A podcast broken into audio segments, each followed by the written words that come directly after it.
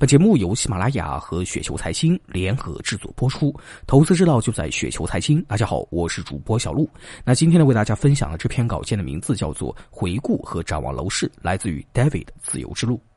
楼市作为大类资产，在经济中呢是起到了举足轻重的作用，即使不投资，也要时不时的聊一聊。如果这波楼市大周期呢从两千年开始算起，那现在呢已经是十八年的牛市了。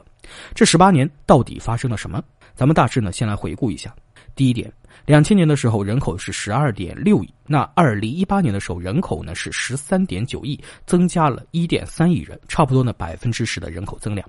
那第二点，两千年的时候城市化率呢是百分之三十六点四，二零一八年是百分之五十九点六，提升了百分之二十三点二。第三点，那基于一和二，中国城镇人口从两千年的四点五六亿增长到二零一八年的八点八二亿，人口增长了百分之八十二。那第四点，两千年统计局计算城镇人均住宅面积呢是二十一平方米，大约对应城镇住宅面积呢九十六亿平米。那根据过去十八年统计局的住宅销售面积来计算，大约十八年呢是卖了一百四十亿平米，年均销售七点八亿平米。第五点。如果用九十六加一百四十亿平方米除以八点二八亿来计算的话呢，那么二零一八年人均的城镇住宅面积呢是二十八点五平方米，而统计局是人均三十五平方米。这部分数据对不上，那一种可能是统计局没有计算流动人口，第二种可能是差额的五十四亿平方米住宅是小产权房，没统计到商品住宅中。第六点。两千年商品房平均销售价格呢是一千九百元每平方米，好像呢也挺贵啊，应该是当时主要建设在一线和二线城市。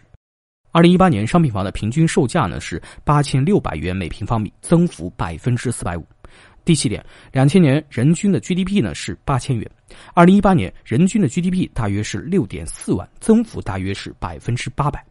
总结一下啊，过去十八年楼市大牛市是依靠人口增加、城市化率大幅提升、人均 GDP 大幅增加，叠加住宅建设强度不足造成的，也就是供不应求。那展望未来的二十年呢？第一点，人口每年增长小于五百万人，可能十年后呢开始负增长，二十年后估计人口数量和现在接近。第二点，城市化率预计呢从百分之六十增加到百分之八十。第三点，人均 GDP 估计二十年后呢，到人均十五万人民币，叠加人民币升值，估计在人均三万美金。